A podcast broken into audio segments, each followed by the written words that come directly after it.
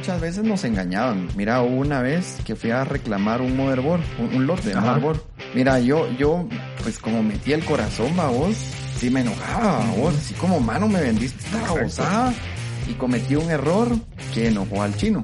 Ajá. Y, y fíjate que yo le dije, pero yo sentía que yo tenía razón vos, porque yo le dije, mira, le dije, yo te pago con dinero que está bien. Y le saqué un billete de un yuan.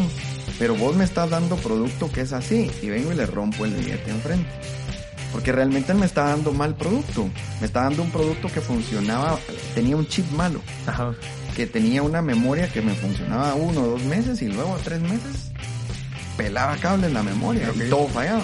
Me llamó a toda su línea de producción y me querían pegar. No. Y estaba solo yo con mi asistente. y, y fácil eran unos 12 los que me estaban rodeando a vos. Y yo estaba sentado en el sillón en su sala de reuniones. Pero claro, yo empecé esa, esa riña a vos, pero por mi enojo de que me habían estafado a vos. Porque él, mira, si me los traes, te los compongo. Pues, pero están en Colombia, le. Hola, soy Marcel Barascut y este es MB Podcast.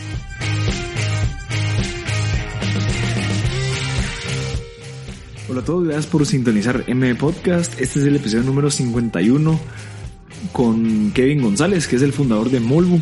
Eh, mucha gente lo da de reconocer por que quedó como gerente del año por eh, en el 2018. Creo que es algo, es un logro interesante porque para poder llegar a ser gerente del año pues conlleva muchas, muchas métricas que hacen de que la persona que esté participando pues sea una, una persona íntegra, que tenga un impacto positivo, que mantenga y tenga cierta cantidad de, de empleados y que la empresa pues genere cierta cantidad de ingresos. Entonces creo que el poder ser mencionado como gerente del año eh, en un año en específico como fue en el 2018 eh, lo hace pues alguien valioso y que queremos escuchar cómo fue que lo logró. Además de eso pues podemos ver que eh, hemos estado viendo mucho mercadeo incluso de las mochilas nuevas de Molbu y además que, mucha gente lo conoce por esa parte de esos productos que él tiene pero no todos lo conocen por cómo fue que empezó que es por medio del desarrollo y producción de tablets y electrónicos eh, diseñados por él y producidos en China. Entonces creo que es una historia interesantísima la de Kevin. Nos cuenta cómo fue que comenzó, cómo fue que tomó esa decisión de irse para ir a vivir a un lugar donde mucha gente no conoce ni siquiera cómo el, el idioma, eh, cómo me muevo, contactos, eh, pero creo que el- la historia que nos cuenta Kevin de cómo fue que lo hizo con el apoyo de su esposa, el tener hijos, el tener un montón de responsabilidades, qué es lo que conlleva para emprender y cómo fue que empezó a desarrollar toda su cadena de producción, que yo creo que es algo bien interesante. Entonces Kevin nos lo cuenta en este episodio y de verdad espero que les guste, espero que, que absorban toda esta información de cómo una persona eh, al tomar decisiones pues empieza a marcar el destino de su vida. Entonces este es el episodio número 51 con Kevin González. Hola Kevin, ¿cómo estás? ¿Qué tal, Marcel? Bien, vos. Buena onda Bien, por bien. estar aquí en el estudio M Podcast. Eh, como a mucha gente le digo, sí sigo a, la- a las personas de cerca para entender qué es lo que están haciendo. Eh, uno de los de, de la, de la cereza en el pastel fue que ganaste pues el gerente del año en el 2018. Entonces también eso pues habla mucho de lo que has logrado. Entonces, para la gente que no te conoce, contanos un poquito de tu historia, de dónde empezaste, cómo fue que fue surgiendo toda esta chispa de emprendedor. Toda, toda la historia, vos, qué masacre. Eh, va, sí está bueno, con todo gusto. Eh, mira, yo llevo de, de emprender con mi empresa actual, que es Molbu. Vamos a cumplir siete años, que tal vez ya no se le llame tan emprendimiento. Sí, ¿a ya es empresa. Eh, pero al final, mira vos, no hay nada escrito en piedra y, y toca que ir cambiando estrategias y, y técnicas y, y todo en el camino. ¿vamos? Así que siempre hay que estar con actitud emprendedor. Cabal. No hay para dónde. Pero no todo ha sido un camino de rosas. Sí. ha, ha sido eh, difícil, chilero eh, y muy gratificante. Gracias a Dios, pues eh, nos han reconocido como ese premio Cabal. que decís de la, de la AGG, que fue como lo último que recibimos, que pues cuando yo les di las gracias a ellos, cabalmente les digo, miren, la verdad, este es como un, un respiro que le dan a uno empresario para decirle, mira, si lo estás haciendo Cabal, bien, porque muchas veces uno está solito, ¿va vos? Eh, pero bueno, en los inicios, mira, mi background, yo soy ingeniero en sistemas. Sí. Lo menos que era, era un vendedor. Ok. ¿sí? y menos un negociante, vos, y comerciante, y nada de eso me gustaba. Menos hablar en público, menos ir a pararme enfrente a alguien y quererle vender mi idea o mi servicio, vamos. Eso jamás me pasó por la mente, no me gustaba. De pronto, y por eso estudié ingeniería en sistemas, vos, pensando en, en cómo estar detrás de un compu y que eso era lo que me iba a gustar. Que de hecho me encanta, pues, pero no lo hago. O sea, ya no lo haces. No, no, de hecho, de hecho, bueno, tuve un par de proyectos en mis inicios en los que sí me dedicaba a programar, pero creo que no era el más pilas para ese tema. Ok. Eh, bueno, la cuestión es que siempre mis trabajos tuvieron algo que ver con tecnología. Eh, de alguna manera eso seguro me fue llevando a lo que soy hoy. Mis trabajos que tuve siempre fue en alguna empresa de tecnología o ya después, cuando fui creciendo, era de montar laboratorios de compu. Y la cuestión es que siempre estuve rodeado de proyectos que involucraban computación y sí me gustaba mucho todo ese tema de desarmar, armar y toda la cuestión. Eh, antes, antes de eso, digamos, en época de colegio y todo eso, tal vez no tenía el chip de comerciante o de negociante, pero sí me gustaba como crear ideas, vamos. Entonces, de pronto, y todo eso fue como llevándome a lo que hoy en día, pues, estamos haciendo. Y una de esas ideas, si no estoy mal, era el de un guía turístico que ah, sí, sí, sí, investigaste, Mira, de, que, que, de hecho, mira, es que la vida, vos, es increíble. Sí, fui guía turístico a vos, pero porque me encantaba subir volcanes. Al punto en que me iba solito los fines de semana y me iba a veces a las 7 de la noche al volcán de Pacaya y regresaba a la 1 de la mañana, a solito. Y ah, pues sí, me encantaba. La cosa es que sí, apareciendo guía turístico un par de meses, no, no fue como mucho, pero en, en durante mi época de, de patojo, patojo y, volcanero, eh, incluso cobrábamos por llevar gente. Entonces, tal vez no era una empresa, pero sí hubo un momento en que tuvimos fondos con el grupo de, volcaneros que comprábamos carpas y que comprábamos chivas y todo, pues como... Que ustedes lo lograron. lo, lográbamos con planta que obteníamos de ese trabajo, vamos. Eh, y eso le pasa a mucha gente que empieza a hacer negocios de vender ropa, que va a vender limonada. O sea, no necesariamente es una empresa, pero empiezan a ver como que ese placer de ese intercambio, de decir, ok, lo que hice suplí una necesidad, entonces hay gente que está dispuesta a pagármelo y, poco a poco vas creciendo. Sí mismo, lo vas descubriendo. O sea, no hay, no hay nada, sino vos mismo vas viendo que gracias a eso te dieron Exacto. una retribución económica. Ajá. Y, y en ese entonces, nuestro grupo de volcaneros, no te digo montañistas porque no éramos ni profesionales, ¿no? O sea, eh, íbamos con bolsas de supermercado en las mochilas, así, bien amateur, pero es parte de todo ese crecimiento, vamos. Eh, nuestro grupo se llamaba Los Chompipes. Ok. Y no sé si te va a hacer clic, pero ahora uno de nuestros modelos más vendidos de, de los productos que tenemos de mochilas de montaña es la mochila Chompipe. ok. Entonces, todo viene de ahí, vamos. No, veamos que no fue casualidad. Ajá. Eh, y pues se llamaba Los Chompipes, vos, y, y nos íbamos a meter a donde fuera, y de alguna forma sí me fue formando el carácter como, como, no se puede decir malas palabras, vos. Sí, dale. sí, vos. sí, así como a, no ahuevarte, vos, porque, porque, mira, mano, teníamos 15, 14, 16 años y parábamos en un, en un barranco de algún volcán perdidos a las 7, 8, 9 de la noche, eh, sin nada de tecnología, no había, en esa época no habían celulares, nos basábamos en un librito que un amigo había conseguido en la Federación de, Andinismo, de montañismo. la cuestión es que empezamos, no solo yo, sino todo mi grupo más o menos tiene un perfil de un carácter como, como que no, no se ahueva, vos. Eh, entonces nos tocaba que irnos en bus de aquí hasta San Marcos, a Huehue. Eh, dormíamos en donde se pudiera. Al otro día íbamos a buscar el camino para que otro bus nos llevara al volcán. Y, pues, gracias a Dios nuestros papás nos daban permiso a vos y, apoyo, pues. Pero sí, todo eso de alguna manera fue formando como mi, etapa de patojo y gracias a Dios me quedé como fuera de los vicios y drogas y todo eso. Sí, esas cualidades de patojo también nacen de que, de que vos vayas probando y reiterando cosas desde muy temprana edad. Digamos, ahí no tenías tanto que arriesgar. Exacto. O sea, obviamente tal vez el que tus papás tenían miedo de que te pasara algo, obviamente existía, pero creo que valía más el hecho de que, bueno, anda a probar y yo sé que no te va a pasar nada porque tal vez confiamos en algo, entonces regresas y, bueno, aprendiste un montón de cosas. Así es, sí, mira, todo eso que, que, pues uno como yo tengo dos hijos, vamos, uno como papá a veces cuesta, porque decís, puchica, le puede pasar algo. Cabal. Pero tenés que ir como soltando porque esas experiencias sí le van dando a, los niños y jóvenes como una formación de, de autoestima, si yo sí puedo enfrentar esto, si me puedo arriesgar en esto, en lo otro no. Claro, también hay un poco de suerte, las amistades con las que creces y todo, porque mira, en mi etapa previo a, montaña y todo eso, yo a mí me encantaba el foot. Ok. Pero me encantaba, no es que ya no me guste, pero me encantaba. Y creo que no era malo para jugar. Estuve como en la, en la selección sub-17 ah, de, de, era portero. Ah, ok, ok. Es como que siempre me ha gustado todo donde estoy solo, ah, porque montañismo, portero, estás solo de alguna manera. Y incluso hasta el emprendimiento de cierta manera estás solo. Exactamente. eh, y también tenía amigos solo futboleros, vamos. Entonces te automáticamente te vas rodeando de gente que hace lo mismo que vos. Y lo mismo me pasó con montaña. Eh, de ahí empecé la U, eh, ya conseguí trabajos formales, vamos, ya no de guía. ¿Por qué decidiste estudiar? Eh, te voy a ser sincero, vos, aunque, aunque, aunque tal vez no es la mejor respuesta, pero es una respuesta sincera.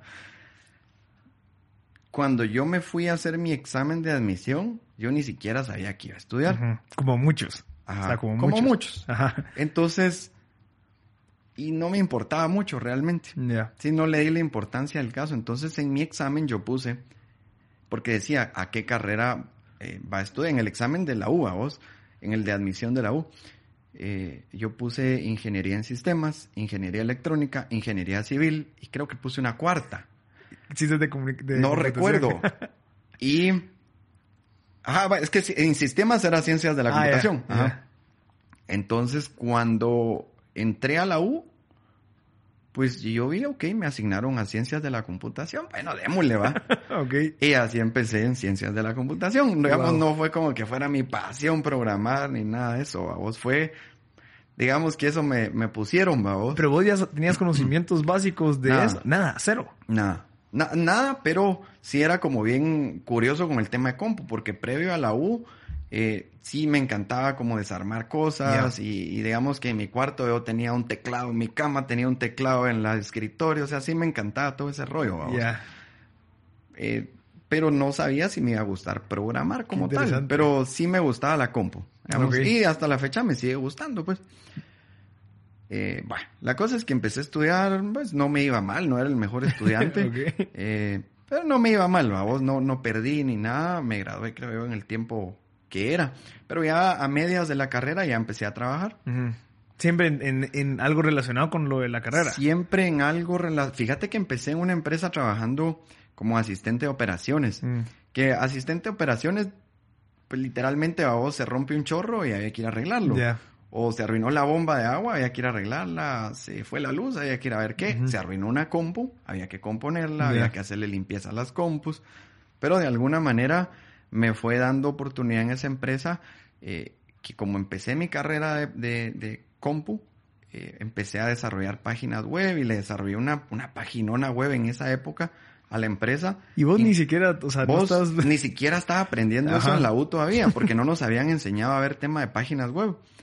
Pero cuando yo me metí a investigar en internet, aprendí a vos solito.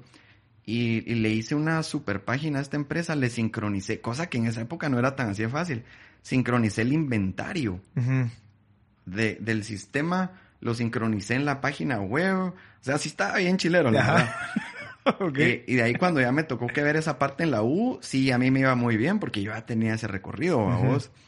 La cuestión es que... Mm, bueno, ya al final de la, de la carrera, eh, cinco años, vamos, ya, mm, bueno, todavía seguía trabajando en esta empresa, terminando la carrera, renuncié y puse una empresa con un amigo, que la empresa sigue vigente hoy en día, pues solo que ya no somos socios, no por nada malo, sino que aquel sí siguió con, la empresa y gracias a Dios sigue viva y le va muy bien. Y mm, estuvimos juntos como un año, era una empresa de desarrollo de, de software. Ah, ok desarrollábamos software en ese entonces, teníamos un buen cliente que era, imagínate, eran eh, una empresa que se dedicaba a poner teléfonos monederos. Ok. Y era el software que les llevaba control de todo eso y toda la cuestión. Y mm, a mí me salió una oportunidad de trabajo en una institución del gobierno, que no pagaban mal. Y con la empresa, con este mi amigo, no nos estaba yendo tan bien. Ya. Y yo sí quería, digamos, pues, eh, que me fuera un poquito mejor porque estaba viviendo de lo que estábamos Ahí no ganando, estás casado todavía. No, no, no. Ya. Eh, y fíjate vos que este puesto fue bien chilero. Pues le dije a mi amigo, mira vos, pues yo me voy para allá, dale vos y quedamos muy bien, sigue Ujú. siendo mi cuate y todo. Eh, y yo tuve chance de trabajar como consultor de gobierno electrónico. Ok. El puesto suena así como súper guau, vos, De pero la nada que ver. Fíjate vos que lo que era, era una cosa bien chilera, Ajá. pero todo fue marcando, ya te voy a decir por qué. Ajá. Fíjate que me tocaba que, imagínate, venía con un background de, de que me gustaba ser volcanero y de compu. Me tocaba que irme al interior del país por semanas a montar laboratorios de computación en, en pueblos pues bastante retirados de las ciudades. Entonces me tocaba que ir a buscar eh, eh, gente, capacitarlos para poder volver autosostenible laboratorios de computación, que dieran cursos. Entonces me tocaba que implementar todo eso. A vos me encantaba porque era irme al interior, o sea, estaba, digamos que lejos de la ciudad, que era lo que yo quería en ese momento. Por mi, pienso yo, por mi flow ese de montañismo Ya, y te todo. gusta la aventura. Y em, me tocaba aquí instalar computadoras. Entonces, las dos cosas me estaba yo feliz, me daban viáticos diarios. Mira, me habrán dado tal vez, no sé, 75 viáticos diarios. Pues, pero en esa época en el interior vos comías con 20 quetzales, Exacto. desayunabas, almorzabas y cenabas. Ok. Entonces me ahorraba yo mis 50 pesos diarios y me quedaba mis ahorros. Ajá. Y, y me conseguía oh, el hotelito más barato. Total que ¿Vos estás dispuesto a, a- a En esa- sacrificar la en esa época sí, Ajá. vos. Ajá. Eh, y, y así estuve trabajando un buen, como casi dos años tal vez. Y la verdad es que hice buen trabajo. Entonces, en esa misma institución me regalaron un viaje a Corea, que era una capacitación en una universidad por un mes y centavos eh, de, de temas de gobierno electrónico. La cuestión es que, mira, Corea es un país precioso, pero mi mente sí era bien cerrada, vos. En cuanto a comida, yo era la persona más melindrosa del mundo. Eh, y regresé de ese viaje, por supuesto, encantado el país, ¿vamos? Sí, flaco, flaco, flaco. Mano, mira, yo le dije a mi mamá, mamá, yo no quiero volver a tener nada que ver con Asia, jamás. Porque regresé curado de la comida. Vos recuerdo que en el desayuno nos daban verduras y yo desayuno huevito y frijoles. Y tortillas. Y tortillas o panito. Ajá, ajá. Mano, allá nada, vos. Que tu té, que tu, tu verdurita o vegetales, arroz blanco, que en esa época yo no lo podía ni ver, no sé, era muy melindroso. Ok. Y mm, sin saber que después mi vida iba a girar en torno a China. Ok, vos. exacto. Eh, la cuestión es que luego me ofrecieron otro trabajo. Digamos, se iba a acabar el periodo de gobierno y me ofrecieron un, un buen trabajo antes que se acabara ese periodo de gobierno. Entonces renuncié al, al puesto que yo tenía. Eh, me fui bien, bravos, y empecé a trabajar en esta empresa en donde me tocó literalmente viajar a China. A veces yo viajaba dos veces en un mes, vos, Wow. a comprar merca. A comprar producto. Merca se ve muy feo. Sí, la a merca. comprar producto. Ok. a comprar productos y yo se los mandaba, o sea, las fábricas nos los mandaban. Productos para de Guate. hardware. De hardware. Ajá, siempre Hardware enfocado en- puro, en tecnología y- Entonces, ahí ya. digamos que voy empalmando todo.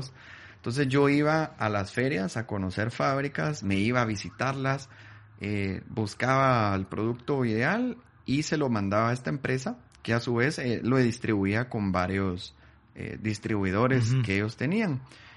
El proyecto empezó a caminar también y de alguna manera mis ideas de los productos empezaron a hacer mucho clic, vamos que le empezó a dar un margen bien chilero a la empresa. Entonces, eh, mira que mejor. Entonces eh, montemos una operación y una, mm, perdón, montemos una, una empresa legal, digámoslo así, en China y la manejas vos, o sea, en Hong Kong, perdón, y la manejas vos y con esa empresa nos vendés Y claro, yo era trabajador, no era Sí, socio sí, ni nada. sí. Nos vendés y, y listo. Entonces, la empresa empezó a crecer y a crecer y a crecer. eh, de tal manera en que incluso inversionistas de Estados Unidos metieron plata en la empresa. Ujú. Pues, pero en, en el inicio, en el inicio de esa empresa, era una empresona que solo era manejada por mí, vos. Ok. Yo era el, a- aprendí de contabilidad, aprendí de compras. Ahí ni de ventas no, ¿no? No, no. porque no me costaba nada vender el producto, porque Ah, ok. era todo a una misma empresa. Entonces era, mira, ¿te gusta este producto? Sí. Ah, ¿te cuesta tanto? ¿Está bien? ¿Cuántos querés? Fácil. Ajá. Entonces fue un aprendizaje, una nave de chance, vos, porque viajaba eh, a la necesidad que se tuviera. Tenía cierta capacidad de decisión de, miren, este producto, este sí, este no. Entonces, para alguien que le gustaba crear sin que yo lo supiera, yo no sabía que me gustaba crear cosas, vos. Estás creando constantemente. Ajá. Entonces, y eso alimentó mi cabeza, vos. Y aprendiste toda la parte legal de Muchísimo. China. Aprendiste incluso, De- estoy seguro que el idioma un poquito. Mira, el idioma me, me muleaba, vos, porque no lo aproveché a aprender ahí. En esos viajes. Ajá. Además, mira, en esos viajes que son relámpago de 15, 20 días, 10 días, muchas veces no, no es el tiempo suficiente para que, palabras obviamente, Ajá. ¿verdad? Vos, Eh, pero no aprender, el, no lo aproveché yo. Tal vez alguien más sí lo hubiera Sí. podido aprovechar. La cuestión es que hice muchas amistades, conocí muchísimo de, de cómo funcionaba en sí el comercio en China, cómo funcionaban los fabricantes. Eh, y luego de unos años renuncié. Eh, la empresa donde trabajaba en ese entonces, pues finalmente, eh, pues cambió de nombre, se eh, mudó operaciones, cambió de dueños. Gracias a Dios renuncié, porque si no me hubiera ido con Pancho yo también. Eh, y por pura necesidad de la vida, vamos, empezó Molvo. Digamos que ahí voy empalmando todo. Para ese entonces me acababa de casar. Ya. O sea, antes de renunciar. Sí, Wow. antes de renunciar. Y ya teníamos un bebé de dos Ajá. meses. Y ahí empieza la aventura. Obviamente, mira, cuando yo renuncié, yo sí dije, ya no me quiero dedicar a hardware. Ok. Y como yo soy ingeniero en sistemas, dije yo, quiero hacer algo de software. Y fíjate vos que un amigo que vivía en China, vivía porque ahora vive en Estados Unidos, eh, porque es de Estados Unidos, pero él vivía en China y era profesor de teatro y de inglés. Ok. Y tenía su academia de inglés muy Mm. buena en, en Shenzhen, que es donde fuimos a vivir.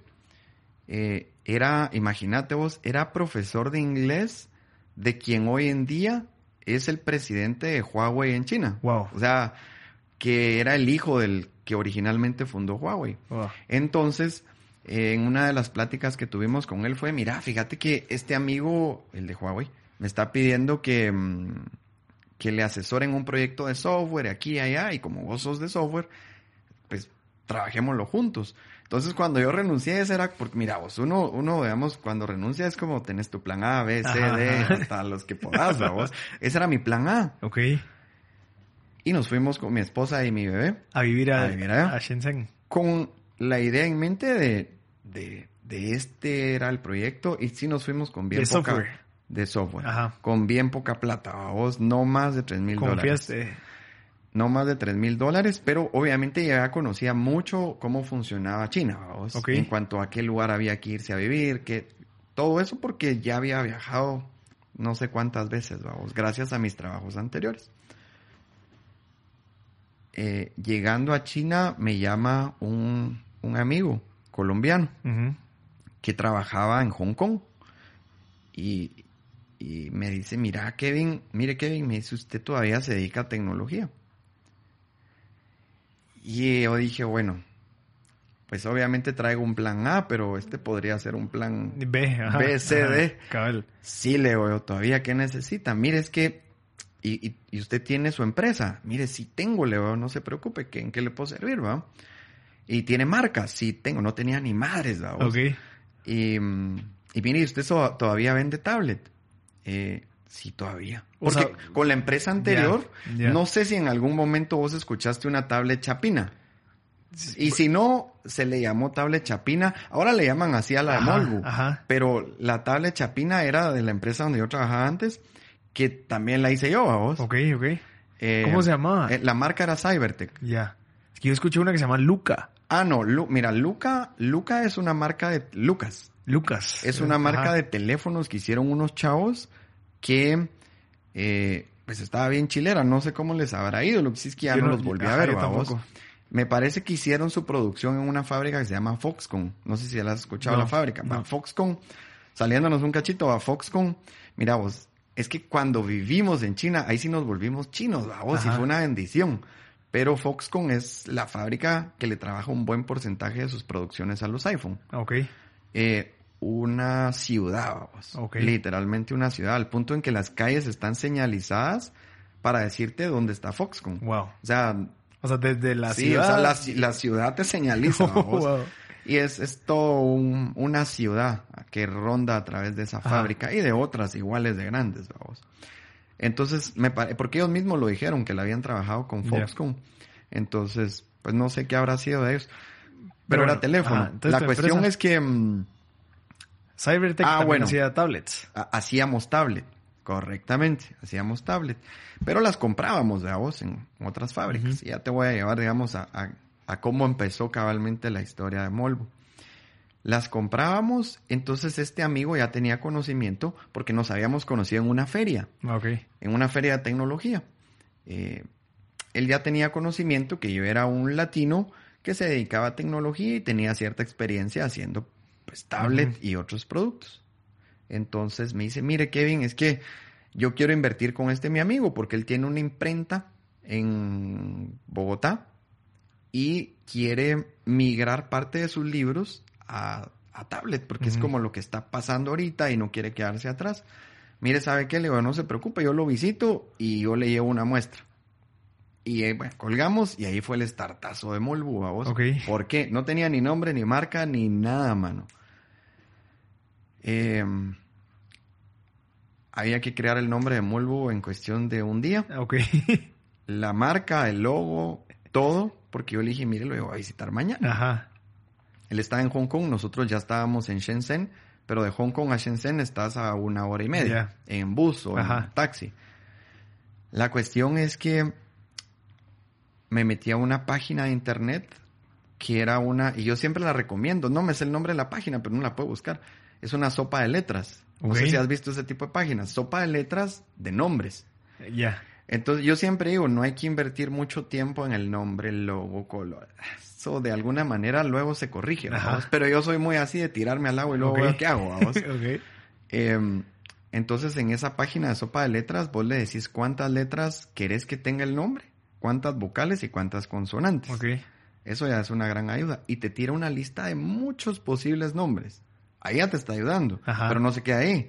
Te dice qué nombre está libre el dominio y qué nombre Wow. está. Entonces te hizo todo el trabajo de un mes, vamos. Cabal. Entonces, entre las variantes, eh, estaba como Molvo. Mol- y dije, ah, pero tal vez si le cambio las últimas por U y ahí surge Molvo. Registré la. ¿ah? Pero vos, vos pensaste como que quiero que tenga estas vocales. Sí, sí, sí. ¿Por qué? Ah, fíjate vos que empecé a estudiar como Google. Ya. Ah, pues, digamos, dije, ok, quiero algo de cinco o seis letras.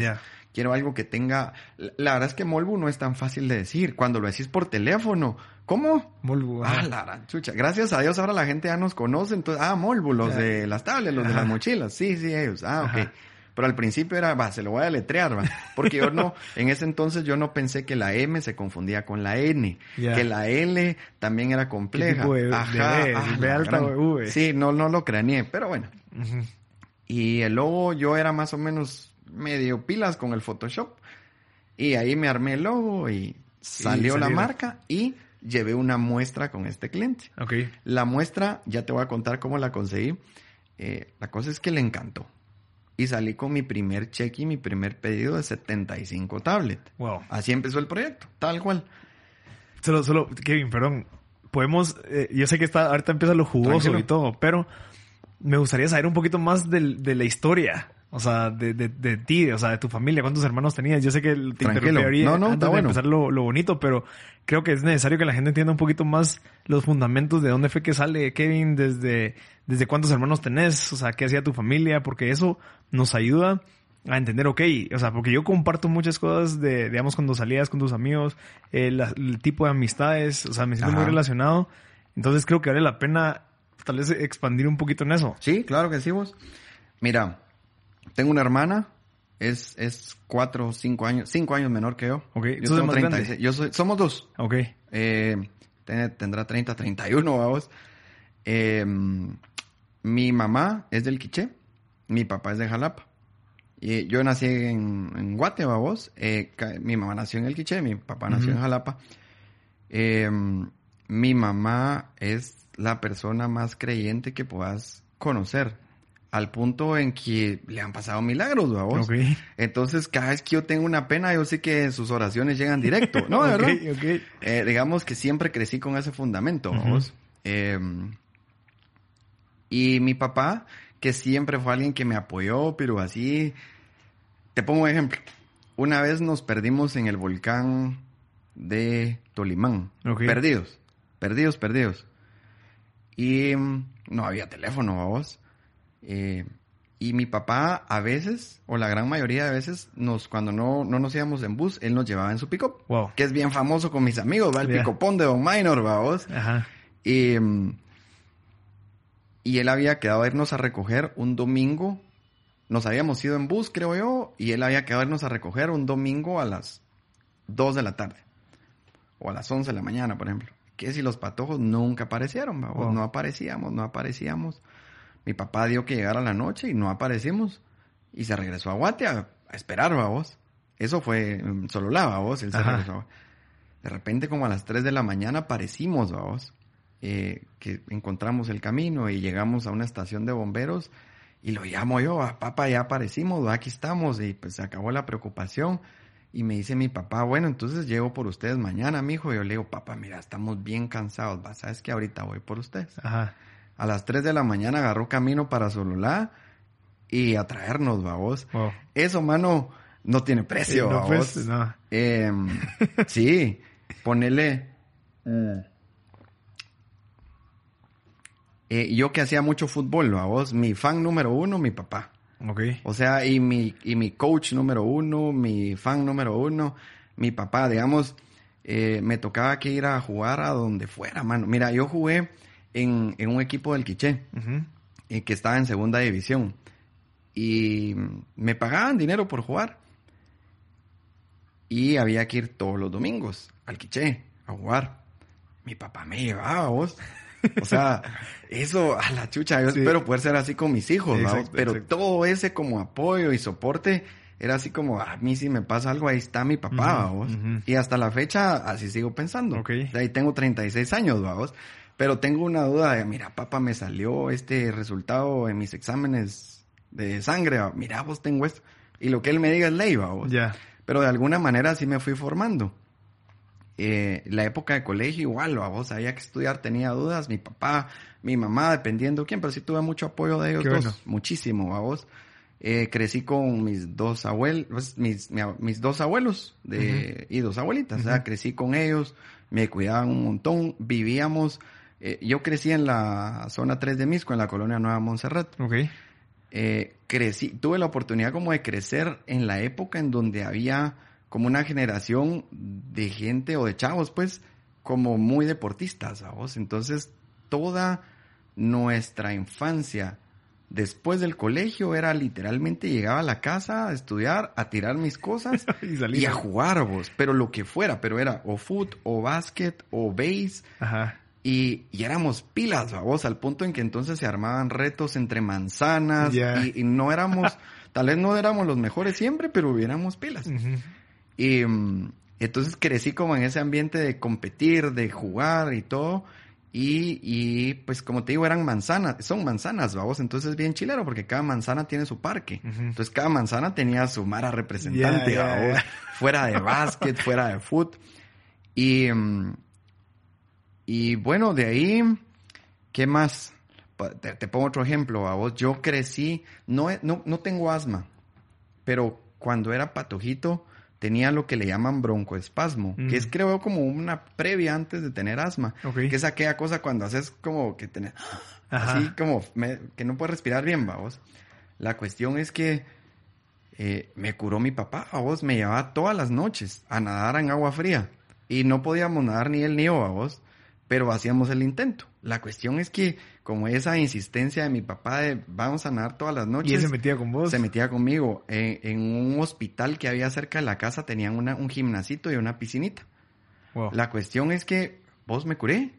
O sea, me curé, no me volví a dar asma jamás en la vida. Increíble. Gracias a esos detalles. Exacto. Porque si él no lo hubiera hecho, estaría yo probablemente con mi inhalador. No Sí. sé. Y esa, esa dedicación, pues. Exactamente. Y Eh, asumo que ahorita sos con tus hijos así. Pues trato, a vos. Ajá. Trato. Ajá, o sea, ponerle salíamos de, de nadar y lo que menos importaba la- era la dieta, vos, pero a comernos un gauchito, a vos. Ajá. Y, y luego a ver, mi papá miraba tele conmigo. Recuerdo que íbamos a ver, no sé si era Beverly Hills en esa época, no sé si vos. Sí, sí me recuerdo de esa serie. creo que era Beverly Hills, no, no estoy muy seguro, pero teníamos nuestras series, vos. Era, soy muy peliculero. Pero así grueso, Ok. ¿va vos? me encanta ver películas. No porque soy obsesionado con la tele, pero yo le saco jugo a las Sí, películas. sí, sí, ¿va vos? aprendes de Sí, me todo. encanta. Pero mi papá también, al punto en que a veces íbamos, yo tenía, no sé, 13, 14 años y mi papá me llevaba a ver una película ya de matar y todo, a vos. Y, y mira, luego viene esta, mijo. Nos quedamos a ver una, Otra luego otra Wow. en el cine, ¿va vos. Ok. O sea, sí, pasábamos cinco horas, seis horas fuera en la casa viendo películas en el cine. Qué bonito. Sí, O sea, eso te da unos fundamentos y también te da ese apoyo, tal vez que tal vez lo necesitabas. O sea, Fijo, como sí. Confiar en vos, que, te, que, que tenés ese- Exacto. Ajá. Exacto. Entonces, y, y pues así crecí. La, digamos, la relación que tengo con mi hermana también es, es muy buena, ¿va vos. Ujú. Eh, cinco años de diferencia, tal vez en un momento de la vida es mucho, pero luego Sí. cinco años no es, no es nada, ¿va vos. Eh, también eh, con mi familia igual, ¿va vos, como te digo, con mis abuelos. Bueno, ahorita ya falleció una abuelita y un abuelito, pero sí crecí mucho con ellos, ¿va. O sea, sí hicimos mucho bonding y todo. Eh, entonces ya solo tengo viva una abuelita eh, y un abuelo. Fíjate que mis abuelitos crecieron también o vivieron pues alrededor de la cuadra. O sea, todos estábamos alrededor de la cuadra. Hubo- una pareja de abuelitos vivía a la par y la otra enfrente. Entonces fue como súper consentido también, vamos, Ok. porque digamos que soy el primo mayor. Eh, o sea, soy de la generación mía, soy el mayor. Entonces recibí como mucho consentimiento de abuelitos, abuelitas, papás, tíos, tías. Entonces sí me ayudó bastante. Pero también lo mezclaste con el, el de salías a, a- a- o literalmente a- con, con gente que era nueva, conocías gente, hacías Sí, deporte, sí. te peleabas, estoy seguro. Entonces, Fíjate vos que no soy dos. peleonero, eso sí te lo digo. No me huevo, pero no soy peleonero. Ok. Y cuando me ha tocado que pelear, mira, ja, no soy peleonero, pero no soy, no soy brincón, vos. Porque trato como de ser como un poquito frío. Eh, cuando me ha tocado que pelear, o, o me han dado a vos, pero luego ya fui un poquito más hábil a vos, porque como siempre tenía amigos más grandes, Mm. casi siempre tuve amigos más grandes que yo, a veces se aprovechaban de mí, de pues, chiquitito a Ajá, vos, ajá. y que me jodían y todo. Pero encontré como los métodos. Y mira, yo era muy tímido vos, pero tímido al punto en que no preguntaba en la clase. Ok. Por ahí, así, digamos, que ya era un... Gracias a Dios no era malo para estudiar. Pero si sos tímido y no preguntas, si sos... Y malo para estudiar. Bruto, a la gran puchica. Ajá. Eh, fíjate vos que recuerdo muy claramente, y ahora es mi amigo, o sea, no lo veo desde hace muchos años, pero estoy seguro si lo veo, nos vamos a saludar muy bien. Vos, él me jodía tanto, mano, en la cuadra, pero me jodía, me jodía, y como bullying. Ajá. Eh, Sí, yo- en, esa época no, se- no Sí, existía el bullying. Yo habré tenido 15, 14 años, o, o- sí, por ahí. Y entonces un día le dije, mira, le dije eh, ¿sabes qué hagamos? Te voy a retar a un 21 en básquet. Y si te gano, nunca más me volvés a molestar. Y si me ganas, pues siguen las cosas igual. Así. Pero mano, me hacían llorar a veces, pues, se me tiraban encima. Volotera de todo. Vos, y, y perdí. Como 21 a 19. Ok. Pero le jugué con, porque él era, me sacaba como así de altura. Ajá, vos. como dos cabezas. Sí. Y le perdí como tan hono, honoro, eh, Sí, bien honor- perdido, Ajá. con honor, que me abrazó y me dijo, "Ah, ya nunca más te voy a volver a joder. Ok. y tengo otro, otro amigo a vos que me está jodiendo y vos lo mordí el brazo, mano. Y me levantó así, yo prendido puro chuchito a vos. Y soltame y soltame. Mira, lo solté y pegué la carrera. Entonces siempre he sido como un poquito, tal vez, no mañoso a vos, pero ni modo. Más chiquito tenía que ver cómo sobrevivía, pero no crecí, digamos, en un ambiente hostil, a vos. Crecí en un ambiente bien sano. Y, y de alguna manera siento que no tengo mala fe, entonces la Mara tampoco se pasea en uno, porque dicen, no, hombre, pues aquel no. Ajá. ¿verdad? Y no soy peleonero en sí, pues no soy así que maltrate. Trato de ser paciente, vos, así de ni bocinar. Además del miedo de aquí, vos. Cabal. Ajá. Mira, yo, yo esta, esta, pregunta la hice porque también es, es clave entender un poquito y, y, que la gente que está escuchando se identifique con, ok, yo también tenía ciertas cualidades, ciertas características que tenía Kevin. Eh, entonces, como que no sé, hay, hay, ciertas cosas que te ayudan a hacer ciertas, o sea, convertirte en ciertas personas, de experiencias, digamos, me comentaron la parte de los volcanes que te llevas con tus amigos y eso, eh, eh, como que cierto cierto riesgo te da cierta como, como autoestima, que era lo que vos decías. Autoestima. Que estoy seguro que te ha servido ahorita. También la parte de que te ibas a viajar eh, al interior y, y, llevabas poco dinero, o sea, o lo usabas, pero también como que te das cuenta que puedes sobrevivir con poco, ya sabes. Exacto. Entonces como que esas habilidades dentro de, de tu día a día hoy ya te das cuenta que son cosas que puedes soportar. Es un riesgo que puedes llevar a cabo. Y también otra cosa interesante que te quería agregar era que obviamente los emprendedores eh, sí, somos arriesgados, sí, tenemos, tomamos riesgos, pero al momento que vos tomaste el riesgo de irte a China, vos ya tenías un plan, o sea, ya sí. mira, no, no deje todo y voy a ir a ver qué hago, no, solamente balanceas ese riesgo, es decir, ok, me voy a ir, pero tengo un contacto allá que ya me está ofreciendo algo, eh, tengo esta persona que, que, que, está dando esas clases, tal vez si han dado caso, puedo ayudarlo a dar clases en inglés, que fue lo que hizo tu esposa, si no está Ajá, Cabal. Ajá, entonces, como que no, e, esa, esa idea de que los emprendedores son súper arriesgados y que solo se tiran al agua y ven qué hacen. Es cierto, pero también no ven la parte de atrás de estrategia que nosotros utilizamos, que es, ok, me voy a ir, me voy a tirar al agua, pero tengo esto. Ya, entonces como que quería agregar y que la gente te conociera de, esa parte. Mira, vos lo dijiste. Eh, siempre hay un plan B, plan C, plan C. Yo a veces hasta tengo plan X, a vos, o sea. a uno. Sí, de verdad, sí, por Dios, porque sí, en mi caso soy muy calculador. Y y siempre tengo plan A, plan. Cuando ya estoy en el plan X o Z, sí ya, pues. Pero, pero mira vos, de alguna manera, no siempre te funcionan los planes, pero te dan un camino a seguir. Por supuesto, yo no me tiré al agua a ver qué pasa. Ajá. Me tiré al agua con un objetivo. Exacto. Por supuesto, tu objetivo puede cambiar en el camino y vos lo vas moviendo conforme a cómo ves que está la situación. Pero si vas con algo en mente, a vos no a tirarme al agua de que el destino decida por mí, ahí sí no te va a funcionar ni madres. Ajá. Exacto. Bueno, entonces si quieres entremos a la parte de, de, bueno, te dieron el primer pedido de 75 ah, tablets y empieza Molbu. Mira, la cuestión, regresando, regresando ahí, cabal.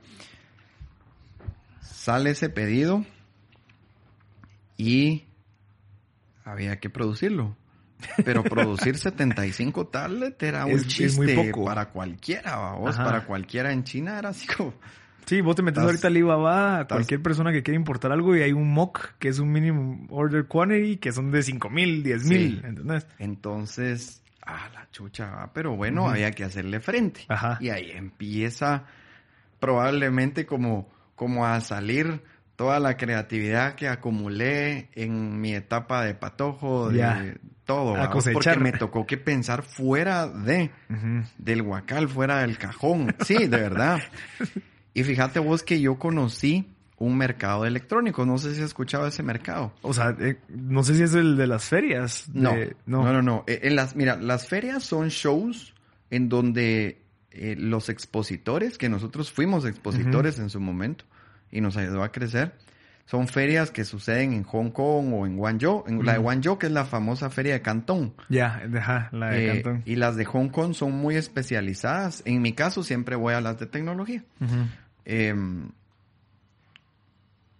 ahí van, stand, van a poner stands fabricantes y trading companies que están dispuestos a, ofrecer su producto a otros clientes. Pero eh, solo duran ciertos días y luego vos te quedas con el contacto y ya los tenés que ubicar y, todo. Este mercado que yo te digo se llama Juan Chambey y es una mina de oro. O era, era. Eh, Sí, ahorita en- ya está muy saturado, tal vez. Sí, correcto. Y, y es un riesgo bien alto. Mira vos, como todo empresario, emprendedor, tenés que estar en el momento preciso y correr con la mejor suerte Sí. o bendición, dice mi mamá, ¿va vos, con la mejor suerte posible para que las cosas se alineen y te salgan como deben ser. Eh, yo conocí este mercado que, para que te das una idea del tamaño, es como ver toda la reforma y tal vez me estoy quedando corto Wow. y cada edificio que está uno a la par del otro, porque no hay un localito allá, Ujú. eh, son edificios de 30, 40, 70 pisos. Mira, están llenos de kioscos o de locales que te venden que una batería o que venden eh, carcasas o que venden cables o que te venden pantallas o que te venden lo que vos querrás para poder construir lo que vos querrás. Wow. Mucha de la piratería proviene de ahí. Mm. Es decir, em, cosas con marcas eh, piratas provienen de ahí. Y yo lo vi con mis ojos. ¿va? Vos no te estoy mintiendo. Yo mismo estaba ahí cuando estaban poniéndole stickers de marcas grandotas a baterías, hombre. las metían en sus cajitas, vos, y de repente venía la policía antifraude, ¿verdad? Vos, y ¡uf! escondían todo. Y seguían, no, y seguían Ajá. con su no- día a día normal. Pero todos esos son pedidos de piratería que a veces uno los cree que son originales, porque parecen originales. Ajá. La cuestión es que yo sabía que ahí podría como ser mi plan B, vos. Y de hecho sí, así fue. Fui, compré todas las piezas por separado. O sea, pero tu primer plan era, bueno, voy a ver Voy quién a me ver hace. quién me lo hace. Ajá. Alguno de mis amigos que ya le he comprado antes. Y Pero na- no, nadie. 75 muy claro, poco. no, no. Muy, muy Más que caro era- incluso. Más que era personalizado. Ah, o sea, era todo con logo. O sea, sí, me, digamos que me la jugué, pero sí tenía un plan B. Ya. ¿Qué era Sí. hacerlo vos? Hacerlo yo, eh, pero me corría el riesgo de calidad, Mm. me corría el riesgo de, de, pues yo ya tenía mucho conocimiento de cómo ensamblar, mucho conocimiento, pero de, de pensarlo a hacerlo. La cuestión es que conseguí todas las piezas y me alquilaron un cuartito que estaba, digamos, al final de la, de la línea del mercado. Eh, y era un cuartito pequeño, te diré tres por tres, vamos, tenía un baño que apestaba, Ajá. literalmente apestaba. Y era un cuarto vacío porque lo usaban eh, unos, unas personas que trabajaban en el mercado, lo usaban para dormir nada más. Wow. Entonces me quitaron las camas y me dejaron el piso libre. Con las cajas donde iban las piezas armamos una mesa. Y ahí se hizo la primera Armamos producción. con, con, qué- con Mi esposa. esposa. Ah, wow. O sea, Mi tu esposa también está echando Sí, punta. y es que para ese entonces mi esposa ya estaba dando clases de inglés. Todo gracias a este amigo que te conté en un inicio. Ajá. Porque él le daba sus servicios como de outsourcing de clases de inglés a, a otras a academias o a, o a colegios eh, como muy de alto nivel donde enseñaban inglés, porque ya no, no en todos lados enseñaban Exacto. inglés en ese momento.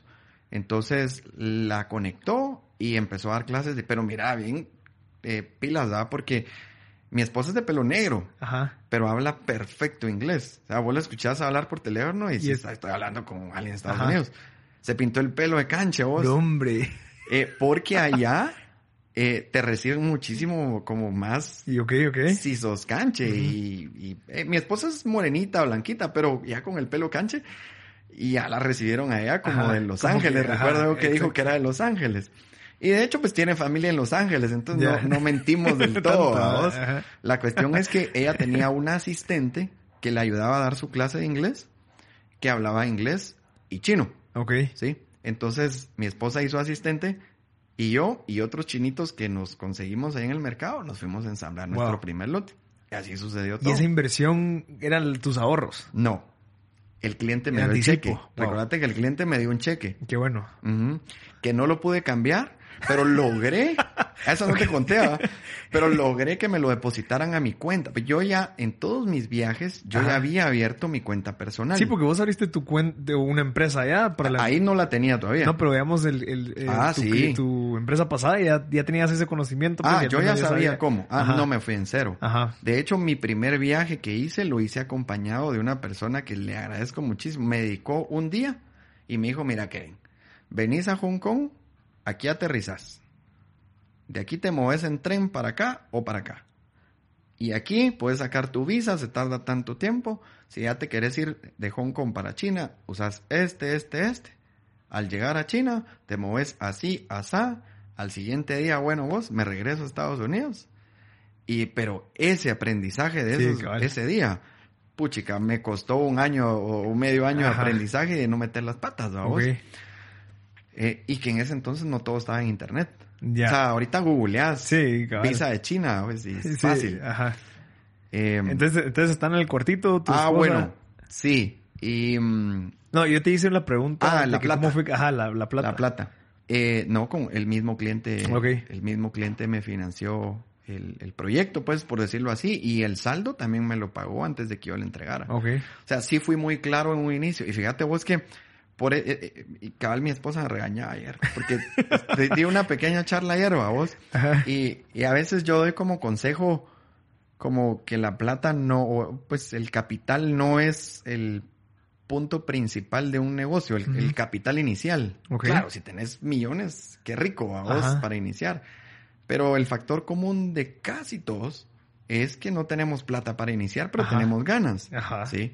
Entonces, muchas veces no necesitas un capital semilla, no necesitas un socio, no neces- Muchas veces lo que necesitas es aprender a vender tu idea y que la gente crea en vos. Porque si la gente cree en vos, el dinero se vuelve algo secundario. Porque si creí en vos, mira, yo te doy el anticipo, no te preocupes porque yo creo en vos y quiero ser parte de tu rollo. Ajá. Así me pasó. Ok. Eh, eh, aprendí como a transmitir esa seguridad a la gente, vos. Y, y como confianza y mira, no te voy a estafar, pues, y, y- y de verdad quiero hacer bien las cosas y si te fallo, aquí estoy. Ok. ¿sí? Pero vos era un patojo de 26, 27 años, pues, o sea, no, no, tampoco, o sea, no tenía el recorrido para que alguien me diera su plata. Ya. Y no tenía algo tangible como, ah, ok. Cualquier cosa, ahí está. Ajá, Ajá. nada. Y estaba en China, digamos, Ajá. me podía desaparecer así. Ah, bueno, cuando nos fuimos a vivir a China con mi esposa, tomamos una decisión clave, que se volvió clave. Es que, mira, todo se va uniendo. Como dijo Steve Jobs en una de sus pláticas. A ver. En los puntos los unís después, Ajá. no antes. ¿va Exacto. Volteas a ver y dices, puchi, que es todo lo que tuvo que pasar para acá. Totalmente. Nos fuimos a vivir a una zona que era, es- mira, es una zona preciosa. Eh, pero no era la zona de extranjeros. Por la principal razón del tema de precio. Para que te hagas una idea. Eh, estoy haciendo un paréntesis, va a volver, Sí, regreso. La zona donde vivíamos se, se llama Bawan, que está dentro de Shenzhen. Bawan es una zona de fábricas. Ok. Por ende, es una zona, pues, sucia o, zona industrial. Sí, cabal. Gris. Sí, ahí Muchos estás, camiones. Ahí todo. estás. Ajá. Y la zona chilera, así, de, de restaurantes y donde va un extranjero es, digamos, Nanshan, o, o- sí, Nanshan, que es la parte más bonita, vamos, eh, y, que, y que tiene playa y los apartamentos donde, de hecho, hay una zona que se llama Sheco, que está, está hay colegios extranjeros. Ah, ok. ¿Sí? Y la gran mayoría de extranjeros que llegan a hacer negocios o que los mandan de multinacionales van a vivirse ahí. Sí. Pero un apartamento ahí de 70, 80 metros cuadrados te puede llegar a costar 3 mil dólares Al mes. al mes. Ajá. Versus donde nosotros vivíamos, que era un apartamento de 100 metros cuadrados que costaba 500 dólares al mes. Ok. Claro, estábamos a una hora de distancia de un lugar a otro. Pero donde nosotros queríamos estar era cerca de la zona de las fábricas. Ok. Sí, por el negocio. Pero encontramos un lugar bien decente, bonito. La verdad, un lugar precioso, vos.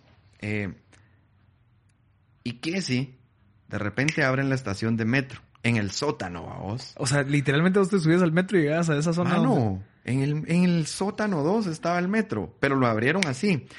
Y resulta que en esa época iban a hacer unas olimpiadas universitarias en Shenzhen. De, de todo el mundo, pues olimpiadas.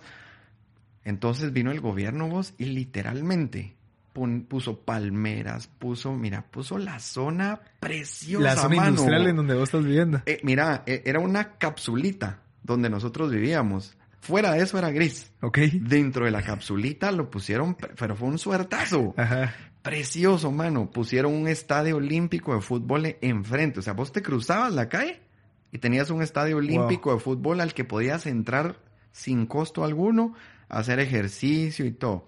En la otra esquina teníamos un, un gimnasio de básquet olímpico. En la otra, una piscina olímpica. Mira, nos rodearon de cosas turísticas al punto en que empezaron a, abrir un Starbucks, había Pizza Hut. Mira, nos volvieron esa zona la más chilera. ¿Y el precio seguía igual? Seguía igual porque ya habíamos firmado contrato. Ah, ok. Eh, y mm, empezaron a irse a vivir ahí muchos dueños de fábricas. Ah, la. Entonces, de repente, y eso no lo supimos hasta como un año y centavos de vivir ahí, que el dueño del apartamento donde nosotros arrendábamos era dueño de una fábrica taiwanesa. Es una marca de teléfonos, se me fue el nombre. Es una marca grandísima de teléfonos. Y él tenía su, fa él les hace, él hace cierta parte de esa marca. Y era dueño como de 25 apartamentos en el condominio. Entonces, el señor llegaba de lo más humilde, vos, en chanclas, con su morral, a cobrar el dinero todos los meses de sus 25 apartamentos. Y él vivía en unas mansiones que estaban como a un kilómetro de donde nosotros vivíamos. Y un día estaba mi asistente ahí y me dice, ¿vos sabes quién es él? Me dice, no, Leo. Mira, él es el dueño de tal y tal. No recuerdo ahorita. La cosa es que ahí nos enteramos y nos invitó a su fábrica y todo. Wow.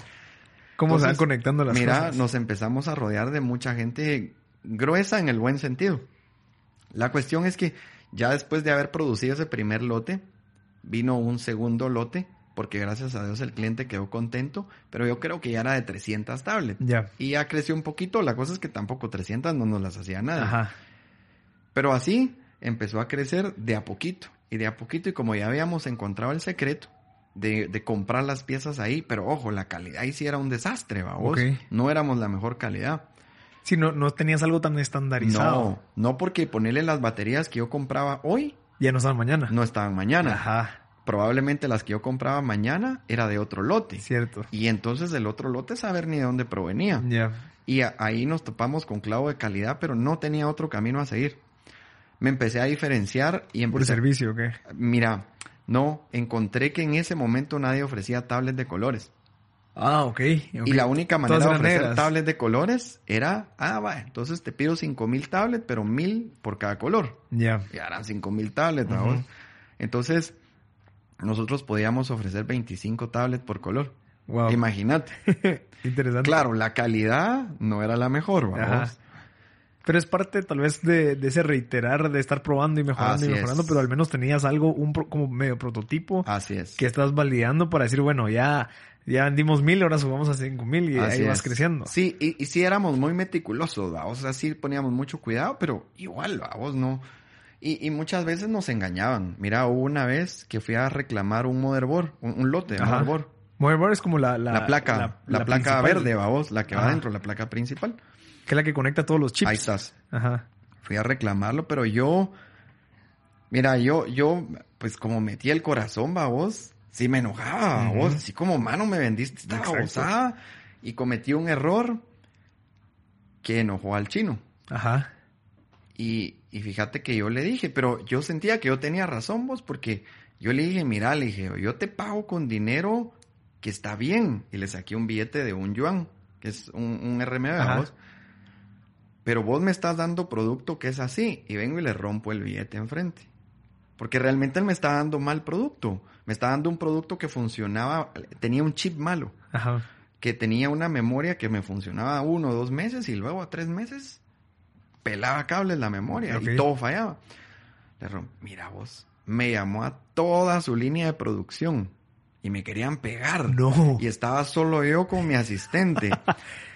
y, fácil eran unos 12 los que me estaban rodeando a vos.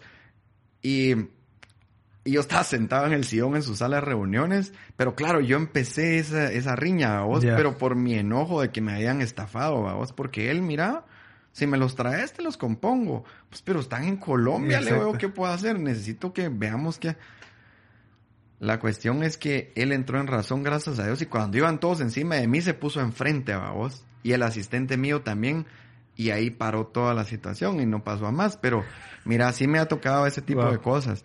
Eh, entonces. Que son, eh, que es parte de, de Mira, es parte de vos. Eh, solo yo recomiendo no hacer eso que hice a vos porque sí los enojó. Exacto. Ajá. Eh, la cosa es de que ya habíamos conseguido más clientes, clientes pequeños, porque eso es lo que yo estaba buscando. Ajá. Clientes que me pidieran, mira, quiero 25 tablets semanales y ellos hacían su negocito y yo me ganaba mi platita. La cosa es de que al mes yo ya tenía para sobrevivir. Y así pasamos un buen tiempo, de repente empezaron a caer clientes más grandes en Guate. Eh, porque no empezamos en Guate, como Sí, en te digo, Colombia. Eh, De repente Perú, Ajá. eh, luego Guate, India, creo yo. Ajá. Y, y así clientecitos pequeños, vamos, pero mano, valían oro para mí en ese momento. Sí, porque igual esos pequeños te, cre- te generan volumen. Sí, porque yo ofrecía el mismo producto. Ajá. Y te dan volumen. Yo ofrecía el mismo producto. Ah, al punto en que me hice amigo de los que ponían logotipos. Ya. Entonces, eh, había un kiosquito, vos, escondidísimo, porque era un kiosquito que ponía logotipos eh, de marcas Samsung, Ok. todo, en productos piratas.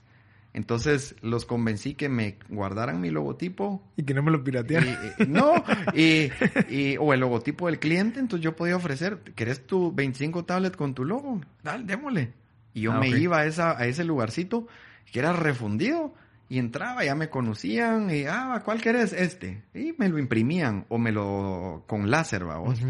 La cosa es que yo podía ofrecer cualquier cosa con logo por una cantidad de uno. Ya. Entonces, ahí fue donde hice la muestra que llevé con el primer cliente. Me Ya con tu marca. Sí. Ajá. Eh, la cuestión es que ya teníamos clientes que nos iban dando de comer. Empezaron a surgir clientes grandes, por ejemplo, un Semaco, un Walmart. No directo con nosotros, pero a través de un tercero. Pero al final, Ese interés ya te valida así incluso es. ese Exactamente.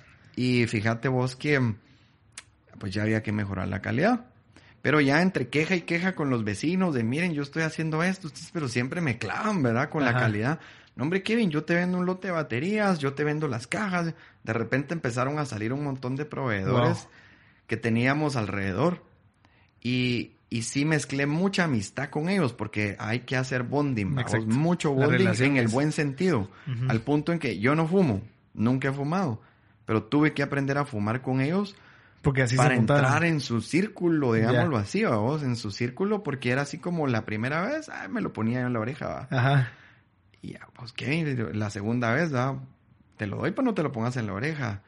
Y yo, no, es que no fumo. Ah, la gran. Y así, va. Sí, ya no te invitaban tanto No. a esas reuniones. Entonces, yo necesitaba como ciertos créditos, como, Ujú. como va, te hago tus cajas y te las mando y me las pagas. No tenía eso hasta que me metí como, mira, Kevin, hoy hay chucho, perro. Ajá. Eh, bueno, vamos, pues, Chucho es cigarro. perro. Comida de perro. Sí, Ah, ok. ajá. Era un evento como muy Ok. importante, vamos. Es como hay churrasco, pero Sí. esto es perro. Vamos, va, vamos. Wow. Eh, o mira, comamos aquí vos, así, mano, tuve una- fuimos a comer a un restaurante ya en el interior, no tan lejos de la ciudad, pero como por darte un ejemplo, de la ciudad Tecpan. Ujú. Solo un poquito más lejos, pero el equivalente proporcionalmente Chinahuate. Ajá. Eh, pues cuando nos llevaron las piernas de pollo, te juro que eran unas piernitas de este tamaño, y dije, bueno, esto no es pollo, va, pero ni modo. Pero era el restaurante favorito de mi amigo. Ok. Eh, cuando paso por la cocina, vos estaba metiendo un hachazo el cocinero a la mesa, ¡pum!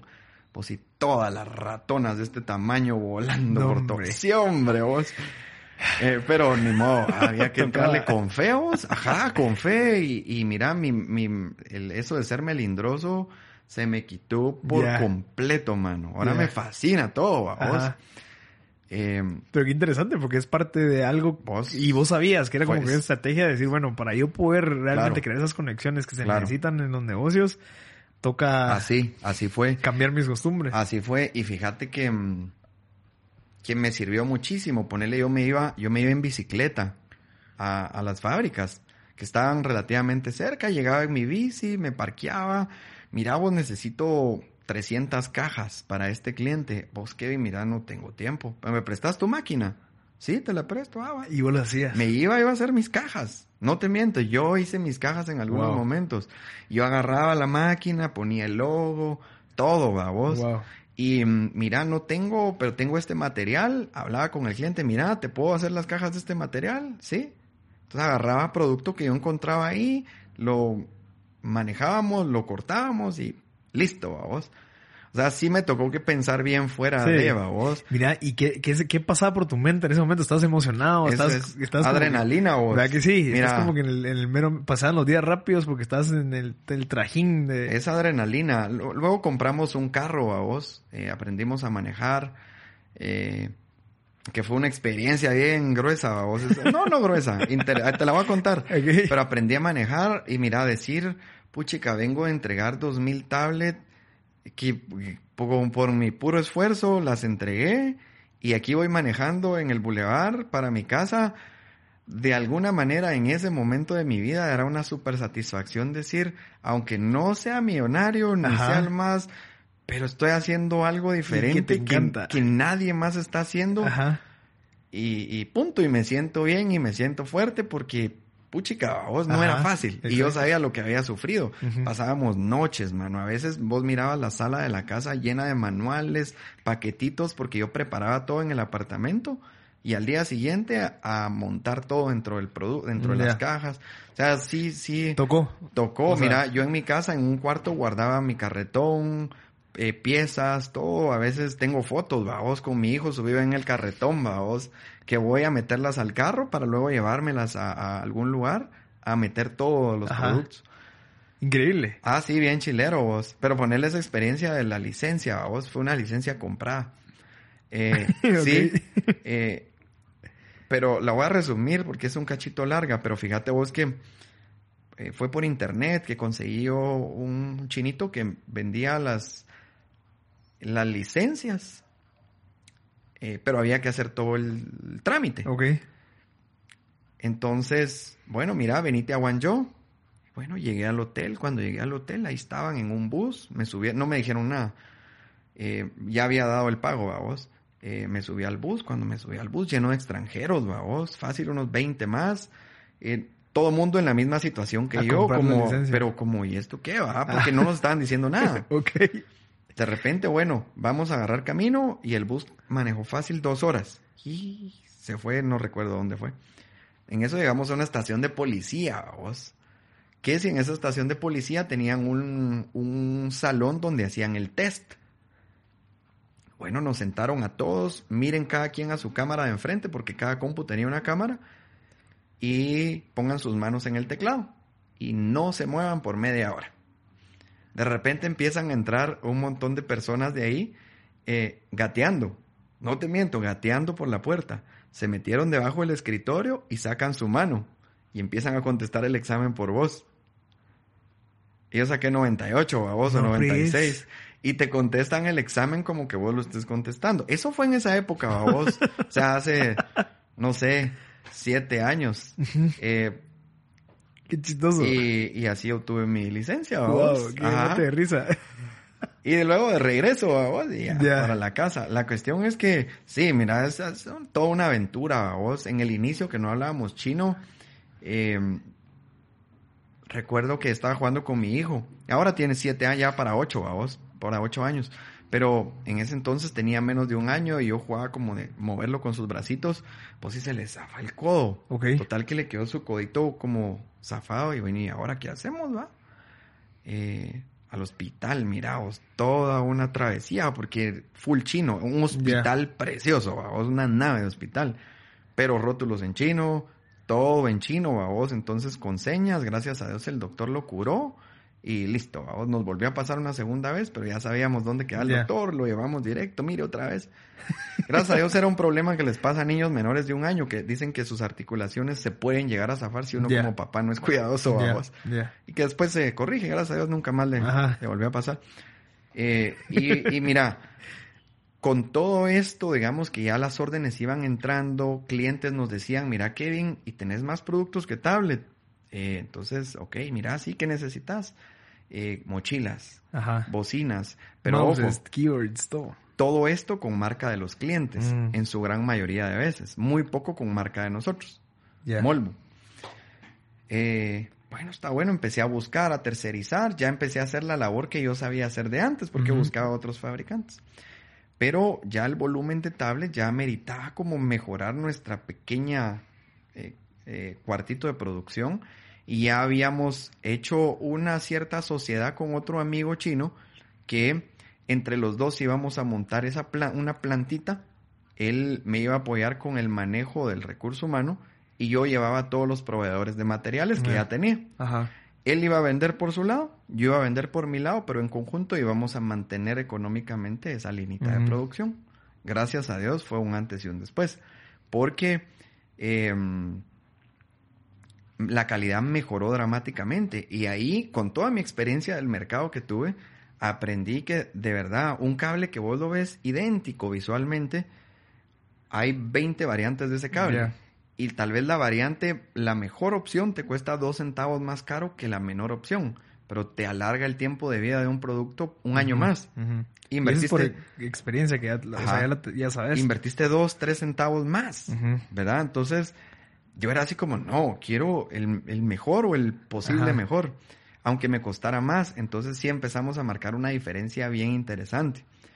Y, y, eso cambió como ese mal sabor que yo tenía de la mala calidad que nos estábamos haciendo ver y mejoramos la calidad y al punto sigue siendo uno, claro, como todo en la vida puede fallar, pero la calidad sigue siendo uno de nuestros factores principales, ¿verdad vos? Pero gracias a toda esa experiencia y que sí hacemos una selección de materiales, sobre todo nuestras tablets, bien minuciosa. Y hasta la fecha seguimos trabajando, gracias a Dios. Eh, pues de pedidos, digamos, de 30, 40, 25 tablets, eh, sí hemos llegado a recibir pedidos de 25, 30, 70 mil tablets de un solo, ¿verdad? Que ahí donde tal vez la, gente ve los dos centavos como que no, no es nada, pero multiplicarlo por 70 mil. Ahí yo aprendí. Ajá. Y ahí los entendí, ¿sabes por qué? Porque cuando yo veía mi ganancia, yo decía, la chucha, ¿qué pasa si bajo este cable y me gano 5 len más por 50 mil? Exacto. Es un platal, ¿verdad? Ajá. Eh, pero ahí viene tu ética, vos, y, como el servicio tu visión, tu visión, que vos querés seguir siendo reconocido por la gente como alguien que, que ofrece buena calidad. Exacto. Y hemos tratado cabalmente de mantener y ser bien honestos, vamos, porque mira, allá te topas con cada engaño que de verdad la mente uno no concibe, vamos, desde por ejemplo memorias, las memorias USB la lógica de cualquiera con sentido común es, me vas a vender una memoria de 8 gigas. Ah, bueno, la conecto a la compu, le meto dos películas de 4 gigas, las veo. Ah, ok, sí, es de 8 gigas. Estamos, ¿verdad? ¿Qué si hay una, hay un truco que le hacen a los chips? Sí, que vos metes, pudiste ver las dos películas, sacás la memoria, la volvés a poner la abrís y ahí están las dos películas, mirás la primera película y cuando empezás a ver la segunda ya no se reproduce, porque solo está la imagen para que te haga creer a vos que sí era de 8 gigas y que ahí está la película, pero cuando ya la querés ver a veces te la corta. Ok. Con tal de ganarse unos centavitos más y te venden una de 4 gigas por una de 8 gigas. Así de engaños, va vos, así. Bien grueso todo eso lo aprendimos a las malas, babos, así como que clientes, mira Kevin, pero hijo de la gran... Y siempre respondíamos, mira, aquí te va un lote nuevo, babos. y es la diferenciación que vos tenés por toda la experiencia y la trayectoria que tenés dentro de ese mercado, o sea, vivir ahí, tener amigos ahí, o sea, ya tenés todo ese conocimiento que iba a mi, a mi otra pregunta, que quisiera que, que me ayudaras a expandirlo, pero tu esposa, o sea, te estuvo con vos durante toda la trayectoria y echó punta. Siempre, mira vos, eh, ah, digamos, mi esposa en el, en el negocio ha sido bien clave, pero son muchas razones, vamos. Una, porque solito creo yo que no me hubiera funcionado estar allá. Eh, dos, que es como mi asesora, vamos. Ok. O sea, te ponen los pies en la tierra. Yo le pregunto, mira, vos crees que esto lo podemos hacer no estás loco. o, o mira, sí, pero corregile esto. O, o mano, o sea, tal vez mi forma de hablar en un... Tal vez ahorita me estás conociendo ya gracias a Dios después de, de estar pulido, por decirlo así. Pero mi forma de expresarme antes, y yo te lo dije, yo era no es que sea el mejor ahorita, pero siento que me puedo comunicar bien. Pero en un inicio, mano, de verdad, a la madre. Eh, y cabal, a vos, mi esposa, así como, no, mano, mira, vení, vamos a platicar ah, así. Sí, me ha ayudado un montón, no, vamos, porque ya tiene mucho sentido común. Entonces, es como, no, mira, tenés que decir esto, o, hacerlo así, o incluso eh, la post, todo, vos, postura y todo, me ayuda un montón ella como... ¿Es psicóloga? no, no, es, es abogada. Ah, ok. Es gruesa, vos.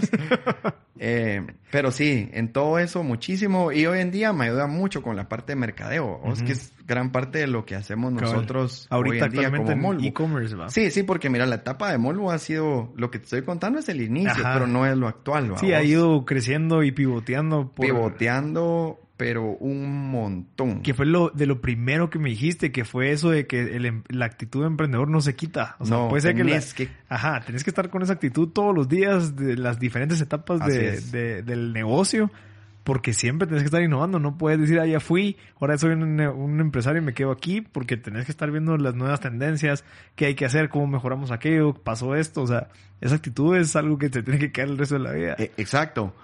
Y, y mira vos, eh, el, el mercado va cambiando tanto y, y nosotros hemos cambiado porque nos hemos visto en la necesidad de cambiar. Pero hay empresas que cambian antes de ver la necesidad, vos, y a eso es a lo que uno tiene que llegar, Ser como... pro- proactivo. Sí, exactamente. Y a eso iba a, eso iba a acabar con lo de mantenerte con mente emprendedor, vos, y, y pensar siempre que siempre hay alguien mejor que vos. Exacto. O sea, nunca vas a ser el mejor, vos. Eh, siempre va a haber alguien que vende más que vos, siempre va a haber alguien que... Y eso te mantiene como, como queriendo Sí. seguir adelante, va. Incluso lo puedes usar de ejemplo, decir qué están haciendo, cómo Ah, lo voy a aplicar, los claro. estándares de calidad y así. Claro, mira, siempre esa, esa como visión de, de, ok, ves qué están haciendo y, y lo haces diferente y mejor, va vos. No igual, va vos, sino lo haces diferente y mejor y eso es como una súper buena estrategia. Exacto. Muchas veces no tenés que inventar el agua azucarada para tener un buen negocio. Muchas, mira, Facebook. O Exacto. sea, no, no fue el primer concepto, solo fue el Algo que nuevo pegó en su momento. cabal. Ajá. Perfecto. Ok, mira, lastimosamente tenemos eh, corto el tiempo, pero me encantaría que nos recomendaras un libro.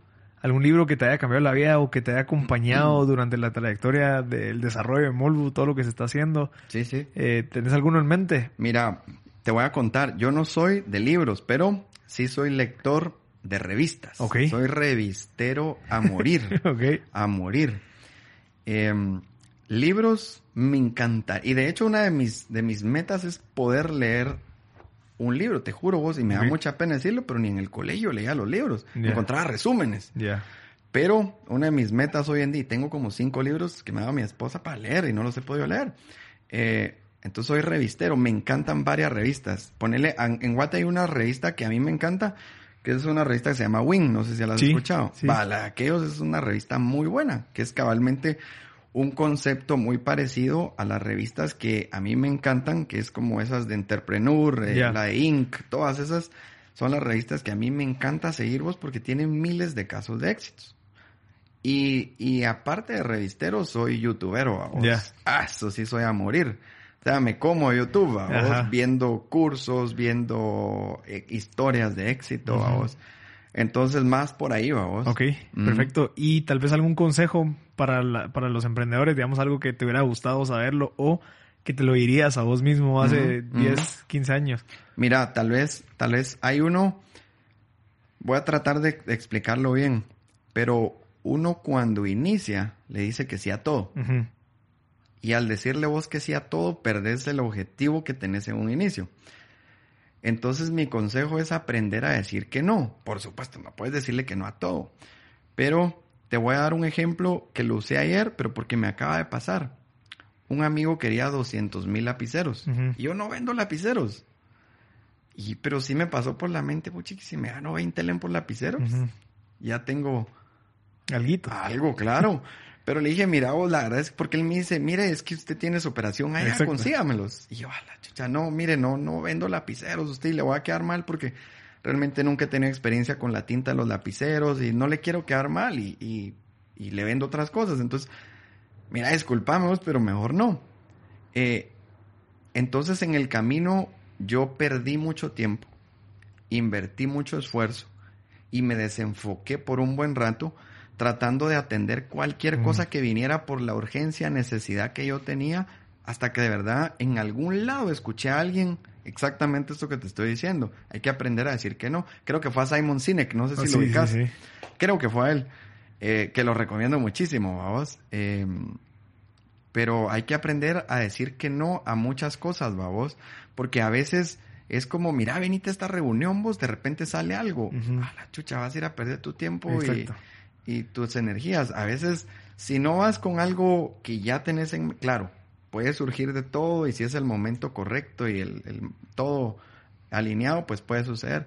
Pero usualmente tenés que ir como bien planificado a todo y aprender a decirle que no a cosas que te van a desviar de tu, de tu objetivo. Cabal. Y por supuesto, puedes tener objetivo A, B, C, D, E. Entonces, eso te va a ayudar a no tener un objetivo de aquí a 10 años. Exacto. Puedes tener un objetivo a 6 años y seguirlo sin desviarte.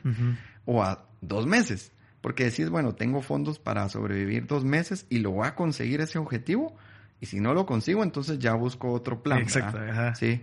Perfecto. Ajá. De verdad, muchas gracias por tu tiempo. A vos, Eh, mano. Yo creo que definitivamente vamos a tener que grabar otro porque ahí hace falta ya, mucho ya no contamos, ya no contamos nada de la estrategia, vos, pero con mucho gusto vos cuando Sí. querrás podemos platicar Sí, y- y te felicito, mano, por todo lo que estás haciendo. Gracias. Dará mis respetos y que seas pionero en este tema en Guate es, es bien valioso vos y hay mucha gente como yo que nos encanta escuchar contenido como el que vos estás generando. No, y, y compartirlo también, toda la experiencia que tenés, que, que por eso es, es de agradecerte todo lo que has hecho, eh, que quieras venir a compartirlo, cómo fue que lo hiciste, porque estoy seguro que quisieras que de esos errores que cometiste, que mucha gente no los cometa o que aprenda y que se motive. Y, y, y sos un ejemplo al final de, de una persona que trabajó eh, eh, con principios y valores desde la familia, o sea, los ejemplos que nos, estás contando de tu papá, de tu mamá, eh, con tu esposa, con tus hijos, o sea, creo que es algo que, que no vale, o sea, vale mucho la pena agregar y, y, decir que eso es algo bueno, ¿me entendés? Que, que, que es, es parte de un camino que, que requiere el tener esas personas clave que te apoyen y que te motiven y que estén ahí atrás tuyo siempre, eh, porque este camino es difícil, al final uno pu- puede estar solo y es mejor tener a alguien a la par que esté confiando, tu mamá orando por vos, Claro, tu papá claro. apoyándote, tu esposa echando punta contigo, entonces... eh, muchas gracias por el ejemplo y, y espero que de verdad grabemos otro episodio. Gracias, brother. No, pues con todo gusto, ¿viste? Y, y estamos a la orden y yo encantado de platicar del tema vos. Y como vos decís, al final del día, mira, si Guate crece, va a crecer por, por Mara que esté haciendo lo mismo que vos y yo estamos haciendo. Y mucho mejor si no, pues nos tropezamos todos con las mismas piedras. Pues vamos a crecer como país más rápido. y Si el país crece, vamos a vender más. O sea, al final todo es mejor para todos. Y si, si, si todos estamos con más información de la historia de los demás. Ajá, perfecto, Kevin, y muchas gracias. Órale, vos.